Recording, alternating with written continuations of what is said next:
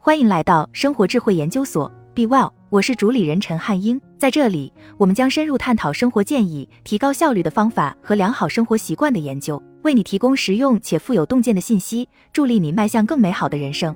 如何做到不少吃还能减肥？科学证明，这样的梦想是可以实现的。很多人想减肥，但又坚持不下去，尝试了各种办法，都没能将体重控制住。本文介绍的进食方式只关注进食的时间，而不需要过多考虑摄入的热量，可以让你既做一个吃货，又能做一个瘦子。本文译自 Medium，作者 Markham Hyde，原标题为 Why Fasting Works，希望对您有所启发。古罗马人对早餐很反感，历史学家卡洛琳·耶尔德汉说，他们痴迷于消化，认为一天吃一顿以上的饭既不健康，又是贪吃的表现。如果是这样的话，西塞罗和马库斯·奥勒留等人就是间歇性进食的早期追随者。间歇性进食是一个总括的术语，指的是几种相关的节食法。这些节食方法要么是将每天的食物摄入量限制在一定的时间内，要么将每周的摄入量限制在几天内。目前比较流行的节食方式包括限时进食、隔日进食和五比二轻断食等。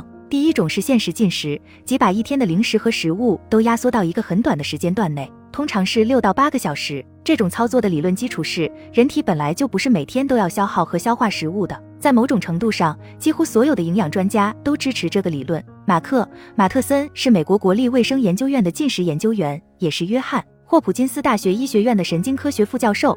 他说，大多数人只要醒着，就一直想吃东西。但我们知道，从进化角度来看，这不是人类或动物吃东西的方式。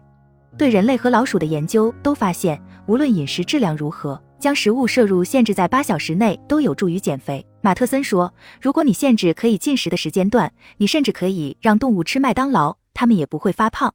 没有人建议你只吃麦当劳。我认为，从长期来看，饮食质量对降低心脏病和糖尿病风险很重要。”伊利诺伊大学芝加哥分校营养学副教授克里斯塔瓦拉迪说。但如果把进食的时间限定在一个窗口期，压缩在一个比较短的时间内，那么即使人们吃的不是很健康，也能达到减肥效果。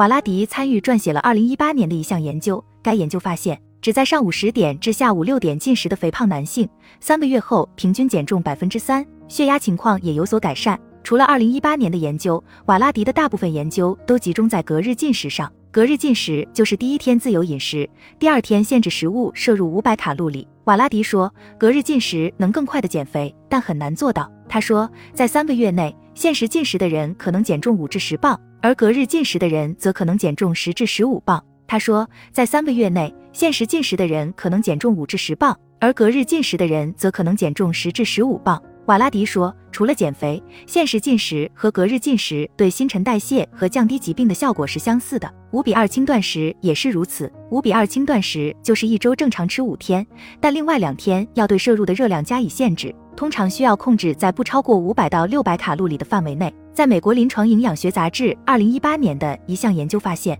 进行五比二轻断食计划执行十二周后，人们的平均体重下降了百分之七。美国医学会杂志二零一八年的一项研究发现，五比二轻断食计划执行一年后，二型糖尿病患者的血糖分数有所改善。这两项研究都发现，五比二轻断食与传统节食策略效果相似，甚至优于传统的即每天都减少热量摄入的节食策略。这些研究成果引起了营养专家们的广泛讨论。传统上流行的减肥计划关注的是一个人吃的食物的种类和数量，大多数减肥计划都是减少碳水化合物或脂肪的摄入。但一次又一次的研究表明，从长远来看，这些方法是行不通的。虽然大多数节食方式短期内都会有效，但不可避免的体重会反弹。间歇性进食的吸引力在于，它关注的是吃饭的时间，而不是吃什么。瓦拉迪说，不断的向体内摄入营养物质是不正确的做法。进食让身体得到了休息，不再需要每时每刻都消化你吃进来的食物。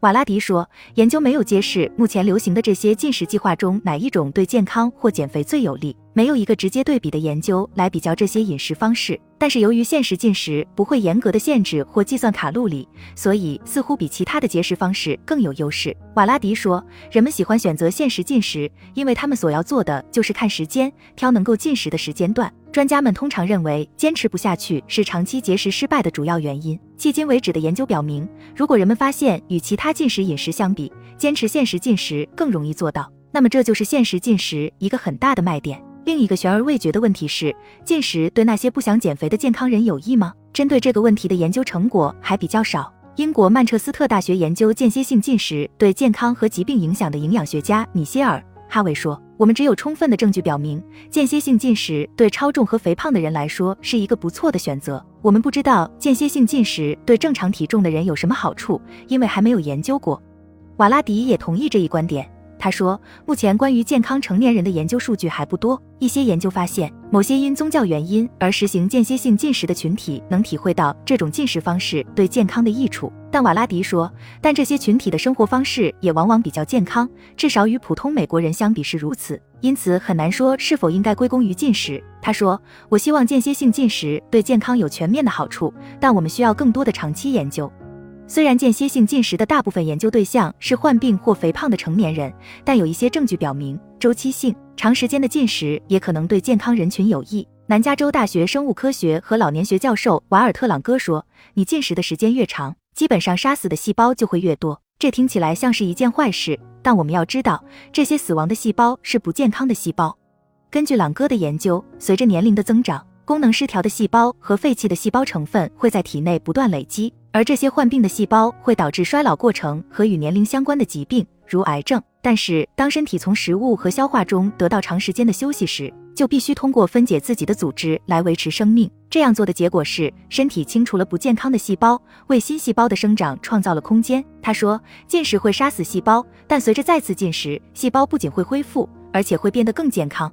朗哥的一些研究发现，长时间的进食会引发一系列有益的生化变化。比如健康细胞的再生，以及癌细胞和肿瘤的生长或发育迟缓。他更多的研究发现，进食可以减少炎症和氧化损伤，还可以重组个人的新陈代谢，从而对抗二型糖尿病。正常情况下，身体需要几天只喝水的进食时间来启动这些过程。如果没有密切的医疗监督，这种进食可能是危险的。但朗哥对人类的一些研究发现，一种特殊设计的临时进食饮食可以为人们提供食物，而不会中断这些细胞再生的过程。他说：“这不是纯粹的进食，也不是只喝水。人们可以吃坚果和不含淀粉的蔬菜，生的或熟的都可以，配上一汤匙的橄榄油或菜籽油、柠檬汁、醋和盐。但是这种饮食方式摄入的卡路里含量很低，具体多少要根据一个人的健康状况而定，差不多每天低至三百卡路里，而且不允许从谷物中摄入蛋白质或碳水化合物。”二零一七年，朗哥的一项研究发现。